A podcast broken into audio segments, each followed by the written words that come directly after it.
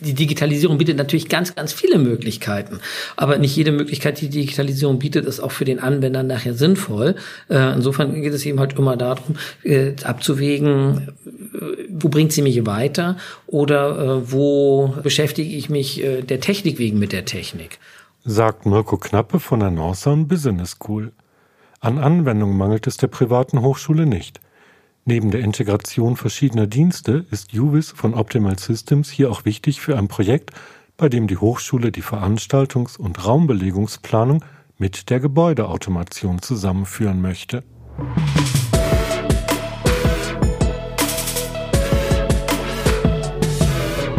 Bam! Bytes and More. Sie hören den Podcast von Optimal Systems. Bei uns geht es um die Digitalisierung im Unternehmen um Prozesse und ihre Potenziale und darum, wie sie sich im Alltag optimal umsetzen lassen.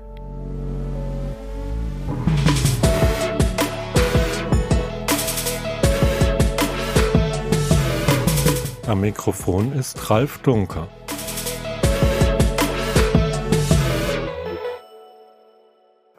Guten Tag, Herr Knappe.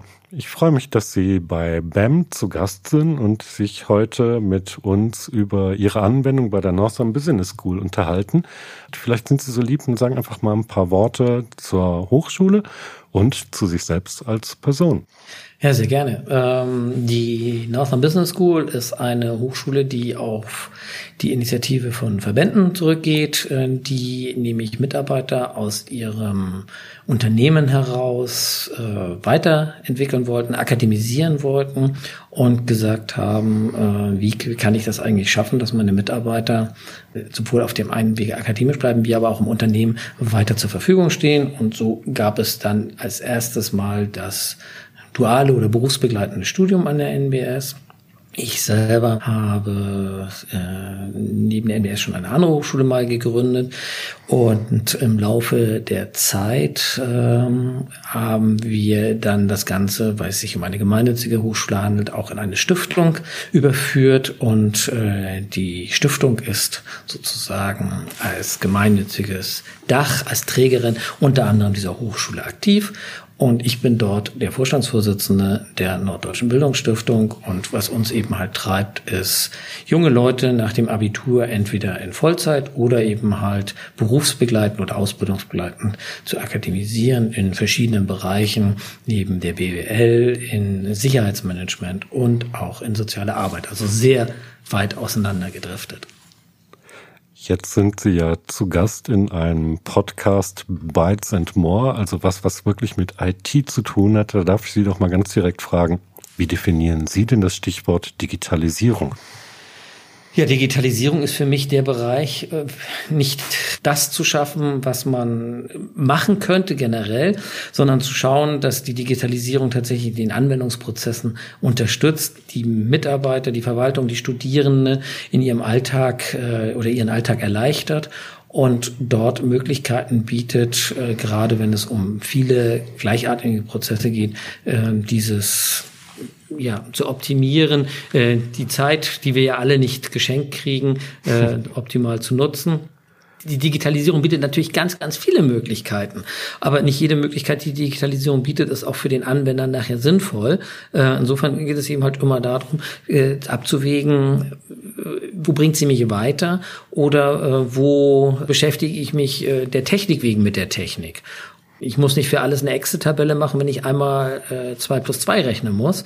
Aber wenn ich regelmäßig ganz viele Rechenprozesse habe, dann ist es sicherlich ganz sinnvoll, äh, sich dazu mal ein Tool zu schaffen, das dieses abbildet. Und so ist das eben halt bei uns auch, wenn es eben um digitale Klausureinsichten oder ähnliche Dinge geht, was die Leben der Studierenden tatsächlich vereinfacht. Ja, die Digitalisierung im Bildungswesen war jetzt ja in den letzten Monaten auch oft schon in der Diskussion, schon allein wegen des Homeschooling. Die Universitäten mussten eben viel umstellen.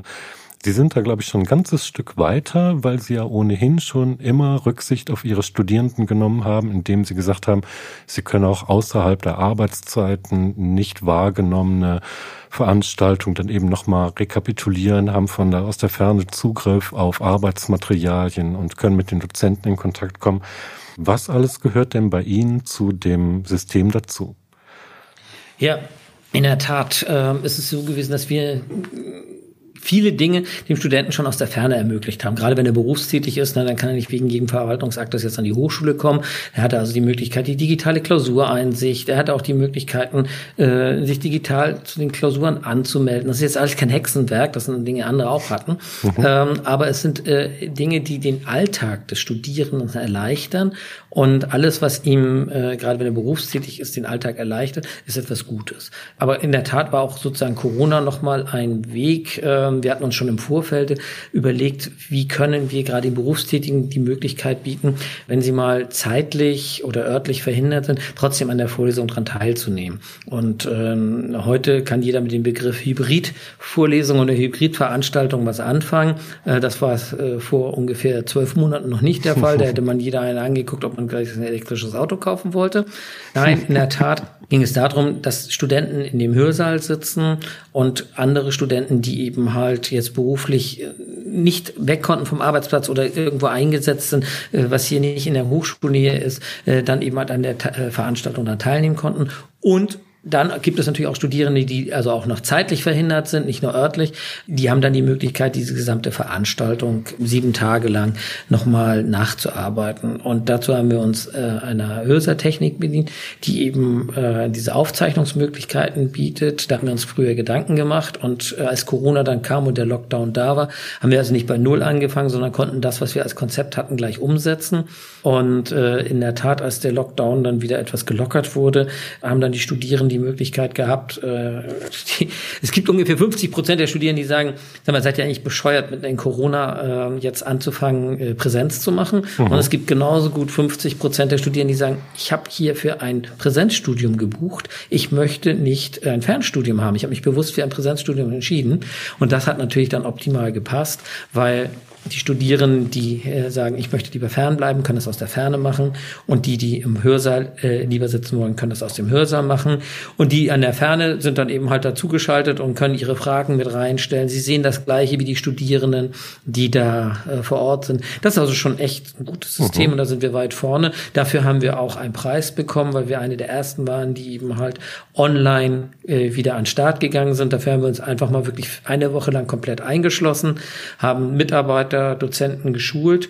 Bis die Technik installiert war, hat es dann 14 Tage gedauert. Aber insgesamt konnten wir dann an den Start gehen. Und das ist eben halt auch von den Studierenden sehr honoriert worden. Jetzt haben Sie ja viele von den Angeboten, die Sie heute haben, auch schon in der Vergangenheit, zumindest zum Teil ja, mit umgesetzt gehabt, sind aber erst seit relativ kurzer Zeit ein Juvis-Anwender. Wie sind Sie denn auf Juvis gekommen, beziehungsweise warum haben Sie sich jetzt umentschieden? Ja, ähm, vielleicht kann ich kurz mal erwähnen, was eigentlich der Hintergrund war. Wir hatten äh, mit Hochschulgründung uns ein CRM-System gebaut oder als Grundlage genommen und haben es dann an unsere Bedarfe angepasst. Und im Laufe der Zeit immer mehr, immer mehr Anpassungen. Und das Tool selber war auch jetzt äh, sozusagen nicht, nicht äh, weit am Markt vertreten, so dass wir immer wieder mit Schwierigkeiten mit Updates und Sicherheitsregeln kamen. So, und dann kam die Überlegung, wenn wir einen neuen Online-Campus entwickeln wollen, der muss der möglichst sehr standardisiert sein, so dass man sicher sein kann, dass es dort ganz viele äh, oder dass die Updates regelmäßig kommen und man darauf basierend äh, weiter agieren kann und haben es am Markt umgeguckt und haben dann ganz viele äh, Produkte auch gesehen, aber die hatten dann immer wieder irgendwelche Nachteile. Und dann kamen wir an einen Beratungsunternehmen, was eben halt dann sagt, habt ihr schon mal über OS nachgedacht? Das wird häufig in der Verwaltung eingesetzt, da sind die sehr groß mit dabei. Eure Bedenken bezüglich der Updates können wir also sichern, wenn das in der Ver also können wir äh, sagen, das ist, ist, ist unbegründet, wenn es in der Verwaltung eingesetzt wird. Und dann kamen wir an einen Mitarbeiter, der uns das Ganze gezeigt hatte und wie der Zufall so will, ist dann der Mitarbeiter auch noch direkt zu OS gewechselt und ähm, damit hatten wir natürlich direkte Anbindung an der Stelle und zeigte uns eben, was brauchen wir. Wir brauchen nämlich so etwas wie eine Steckerleiste, nenne ich das mal, ein Tool, an dem wir äh, alles Mögliche andocken können, was eben alle Sicherheitskriterien bereitstellt. Und ich dann wenn wir mal in diesem bildlichen Sprache einer Steckerleiste bleiben, mit so einem Euro-Stecker, ich eine Waschmaschine, einen Föhn und einen Toaster anschließen kann. Aber jetzt hat der ein oder andere vielleicht die Möglichkeit, sagt, ich habe, äh, weil ich eine staatliche Hochschule bin, muss ich bestimmte Software verwenden, die im staatlichen Sektor notwendig ist. Also kriegt die dann einen Euro-Stecker, in der IT nennt sich das dann Microservice und ich kann sie an die Steckdosenleiste anpinnen mhm. oder ich sage, ich habe noch gar nichts als Idee und würde diese Idee gerne nicht neu programmieren. Was gibt es denn da? Beispielsweise kommt wahrscheinlich kein Mensch mehr auf die Idee, Moodle neu zu programmieren, äh, sondern das will man einfach haben. Also wird Moodle an diesen Stecker mit rangesteckt und so Moodle kann ich meine. Indi Entschuldigung, ja? Moodle ist eine Lernplattform, oder? Ja, genau. genau. Moodle ist eine mhm. Lernplattform, ja, die so weit fortgeschritten ist, ähm, dass es überhaupt keinen Sinn ergibt, da, äh, äh also es kommt ja auch, glaube ich, keiner auf die Idee, ein zweites Ebay zu programmieren oder sowas. Also ähm, das ist halt einfach da. Aber ich habe vielleicht für mich in meinem Unternehmen etwas, wo ich besonders gut mit meinen Studierenden umgehe. Oder ich habe etwas, was ich besonders gerne oder sehr aufwendig programmiert habe für meine Klausuren. Was auch immer.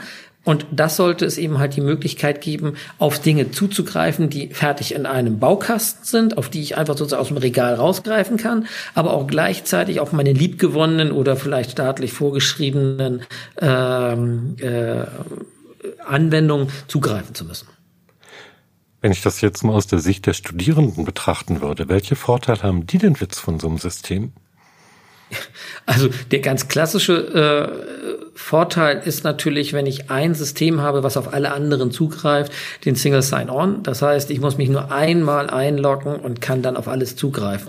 Hier geht es eben halt wirklich darum, ich möchte mich für eine Klausur anmelden, also melde ich mich mit meiner Matrikelnummer an. Ich will mich aber nicht nochmal mit einer Matrikelnummer in der Bibliothek anmelden. Ich will mich aber auch nicht nochmal bei der Matrikelnummer äh, bei meiner Lernsoftware anmelden und so weiter und so fort der große Vorteil, äh, den wir auch von den Studenten zurückgespiegelt kriegen, ist, ich habe ein System, auf das gehe ich drauf und kann mich dann innerhalb dieses Systems, dieses geschützten Raumes bewegen und kann alle meine Dinge äh, dort erledigen. Also neben dem Buch bestellen, gleich nochmal gucken, ob ich denn die Klausur bestanden habe das ist, glaube ich, ganz wichtig. Und dann eben halt auch, wenn ich sie bestanden habe, gleich online anzusehen und nicht erst dann wieder in die Hochschule zu fahren, Termin abzumachen, zu gucken, äh, wann hat der Professor Zeit, auch Sprechstunden. Ne? Der Dozent steht eben halt dann auch online zur Verfügung. Und mit den neuen Techniken, die jetzt äh, durchgeführt werden, sogar auch per Bild. Ne? Auch das äh, mhm. kann man dann schön miteinander durchführen.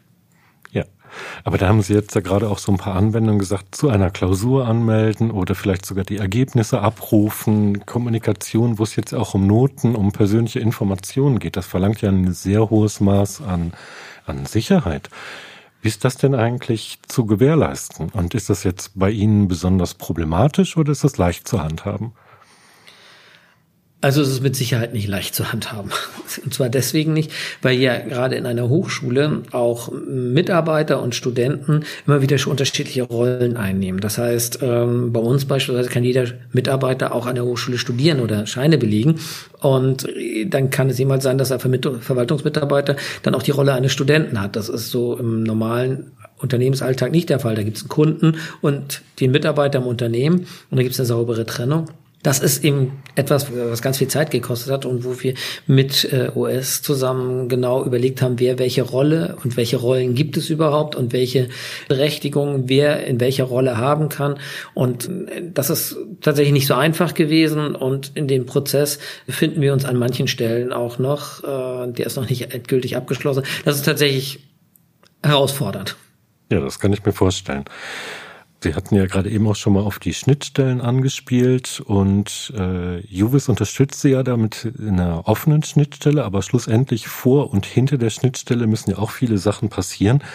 Und ich könnte mir vorstellen, dass es da auch Projekte gibt, wo dann eben zum Beispiel auch von Seiten von Optimal Systems auch Know-how eingebracht werden muss oder vielleicht was zusätzlich programmiert werden. Und wir hatten es doch mal letztens unterhalten mitunter über dieses Raumbelegungssystem mit Gebäudemanagement, Gebäudeautomation und ein sehr komplexes Produkt. Ich könnte mir vorstellen, da ist wahrscheinlich eine sehr intensive Zusammenarbeit gefragt, oder? Ja klar, wir als Hochschule haben, äh, sagen wir, sind wir dann sozusagen auf der äh, Bedarfsforderungsseite und sagen, was wir eigentlich brauchen. Aber wir haben natürlich überhaupt nicht die Programmierer oder die äh, das Know-how, diese Dinge alle abzudecken. Und äh, deswegen ist es ja auch ein Gemeinschaftsprojekt, wo wir äh, sozusagen die Bedarfe der Hochschule definieren und sagen, was ist eigentlich alles notwendig und äh, sind dann natürlich komplett darauf angewiesen, dass es dann auf der anderen Seite auch dieses Problem gekannt wird und auch umgesetzt werden kann. Und äh, da zeigt ist eben halt, dass es wichtig ist, dass ähm, gerade wenn die, die miteinander reden, die gleiche Sprache sprechen. Und da kann ich nur sagen, das funktioniert super im Moment, weil wir äh, bei dem, was wir bislang programmiert haben, dann tatsächlich das, das richtige Ziel erreicht haben. Apropos, was haben Sie denn bis jetzt umgesetzt und was soll das System denn später auch alles können? Naja, als erstes müssen Sie sich ja überlegen, was brauchen Sie alles? Und das war ganz wichtig, dass sozusagen auch nicht nur wir als Hochschule das definiert haben, sondern auch eben halt Mitarbeiter von Optimus System äh, passende Fragen gestellt haben am Anfang. Das meinte ich mit einer Sprache sprechen. Mhm. Eben halt äh, diesen Prozess eines, ich nenne das jetzt mal Interessenten, bis hinten zum Ende, dass er Alumni ist, äh, einmal darzustellen. Also er meldet sich an, er, er wird Student, er kann seinen Studiengang wechseln, er kann äh, abbrechen, er kann mit einem anderen Vorwissen dazukommen und so weiter und so fort. Diese ganzen Dinge spielen da eine zentrale Rolle. Das zum einen, das sozusagen diese, diese Prozesskette abzudecken. Und jetzt haben Sie noch einen anderen Punkt angesprochen, nämlich die Automatisierung. Ähm, äh, Sie können sich vorstellen, äh, der Dozent, es wird ein Dozent sein, der in einem Raum äh, aber eine bunte Gruppe an Studierenden unterrichten kann. Bedeutet, ähm, die Studenten können aus dem gleichen Jahrgang sein, sie können aber auch nochmal den Kurs wiederholen, sie können aus unterschiedlichen Studiengängen kommen. Ein BWLer und ein VWLer hören vielleicht gemeinsam Einführung in die BWL oder VWL. Das sind äh, End-zu-End-Beziehungen äh, und äh, diese dann sozusagen äh, so zu programmieren, dass der richtige Student im richtigen Raum beim richtigen Dozenten sitzt sitzt, ist schon mal eine Herausforderung. Äh, ich habe mal mit einem unserer Professoren gesprochen, der sagte, naja, das sind ja so Maschinenbelegungsplanung und wenn man da End-zu-End-Beziehung aufgelöst kriegt, dann haben wir am Ende auch den Nobelpreis gewonnen. ähm, so daran wird es wahrscheinlich, äh, dazu wird es nicht kommen. Aber ähm, also worauf ich hinaus will, ist, das kann man eine ganze Weit entwickeln und dann wird es, äh, es ist ein Tool, äh, was aber immer noch menschliche Interaktion bedeutet. Umgekehrt, und das ist vielleicht auch noch der wichtige Punkt, den Sie dann meinten, habe ich natürlich auch, wenn ich einen Raum habe, es ist natürlich ganz optimal, äh, wenn der dann auch vielleicht noch beheizt wäre oder wenn man denn heute in Corona-Zeiten wüsste, äh, ob der Luftfilter in der Klimaanlage äh, gerade äh, gewartet wurde. Ähm, ich äh, mit der Automatisierung es auch schaffe, wenn ich denn ein CO2-Gerät habe und schon soweit automatisiert, dass die Fenster von selber aufgehen, ähm, also ich diese Lüfte, also ganz viele Dinge, die eine Rolle spielen und gerade dieses BIM, also dieses Building Information Modeling, spielt ja gerade in der Baubranche ein großes Thema mhm. und äh, das ist also auch ein Forschungsteil, den wir hier mit drin haben. Ähm, neben dem Faktor, dass nur ein Dozent in einem Raum, kann ich auch von der anderen Seite gehen, wenn der Dozent in dem Raum ist, dann muss der Raum auch bestimmte Kriterien erfüllen und tut er das. Und äh, da kommen dann eben halt auch äh, so Dinge wie KI mit ins Spiel. Ähm, ich sagte schon, der Mensch wird nicht rausgehen am Anfang. Äh, zumindest haben wir jetzt nicht das Ansinn, äh, Nobelpreis verdächtig zu werden. Aber äh, je mehr der Mensch zeigt, was er eigentlich möchte, desto mehr kann die Maschine lernen und es selbstständig machen. Und das ist, glaube ich, die tolle Möglichkeit, die dieses System dann bietet.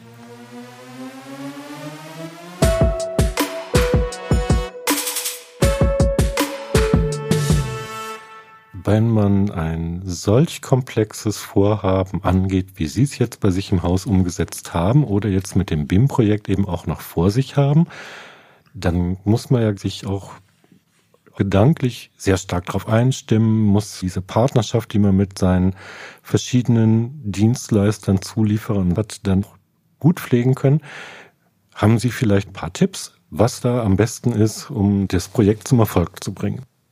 Ja, viel Zeit in die Planung zu investieren. Es das heißt ja immer so schön Pflichtenheft und ich bin ja, äh, für mich ist das Pflichtenheft nicht das Programm, mit dem ich am Ende sage, was alles nicht geht und dann sage, jetzt habt ihr das nicht gemacht und deswegen zahle ich das nicht, sondern ich möchte, ähm, für mich ist ein Pflichtenheft, was ich am Anfang ganz wichtig, dass man sich überlegt, was braucht man. Und diesen Gehirnschmalz hineinzupacken, wie sieht eigentlich der Prozess aus, die verschiedenen Abteilungen mit dazu zu hören, was brauchen die, also deren Needs herauszukriegen. Und dann, wenn man diese Needs hat, zu wissen, äh, wie kann man die umsetzen. Äh, es wird sich ja auch nicht alles realisieren lassen. Und äh, insofern ist das Wort Pflichtenheft für mich in diesem Zusammenhang der falsche Begriff. Am Ende des Tages ähm, halte ich das nach alter hanseatischer Tradition. Wenn man sagt, also man weiß, was man entwickeln möchte, dann hat man einen, äh, dann macht man einen Handschlag und dann macht man das miteinander und dann zieht man das durch. Mhm.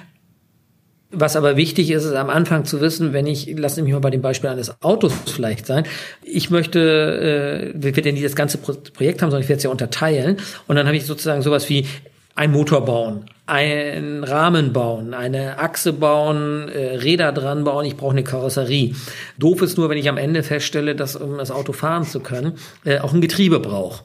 Und ähm, das ist so der Punkt, äh, das muss man am Anfang sehr genau bedenken und das hat auch bei uns am meisten Zeit gekostet. Und da bin ich eben halt auch sehr dankbar, dass wir auf der anderen Seite mit den Programmierern oder den, den, den, den, Mitarbeitern von OS die Möglichkeit haben, das zu spiegeln. Und häufig guckt man ja, ist man sozusagen in seiner eigenen Suppe verhaftet, äh, dass andere nochmal mit diesem äh, Tunnelblick, dass die anderen nochmal drauf gucken und sagen, habt ihr eigentlich daran gedacht? So. Und das ist ein wirklich sehr aufwendiger Prozess. Und dann habe ich tatsächlich eben halt kein Pflichtenheft, sondern ein Aufgabenheft oder ein Prozessheft, in dem drin steht, Motor entwickeln, Getriebe entwickeln und so weiter und so fort. Und am Ende des Tages kann man ja dann immer noch sagen, okay, ich will das Auto jetzt in grün oder schwarz lackiert haben, will ein Cabrio oder will ein Coupé oder sonstiges. Das ist alles nice to have. Aber diese, diese Aufgaben, damit diese Prozesskette optimal abgebildet wird, das zu verschriftlichen, damit alle in diesem Prozess wissen, wo stehe ich eigentlich gerade, wo mhm. befinde ich mich. Das ist der wichtige Punkt. Nicht so sehr am Ende zu sagen, das funktioniert jetzt aber nicht, da steht aber Pflichtenheft auf Seite drei. Das ist nicht das Ziel. Ja, das ist ein sehr guter Ratschlag und da freue ich mich auch. Und dann darf ich mich bei Ihnen jetzt erstmal herzlich bedanken, dass Sie bei uns zu Gast gewesen sind, Herr Knappe. Ja, vielen Dank. Gerne Gast gewesen und äh, ich wünsche dem Podcast weiterhin alles Gute.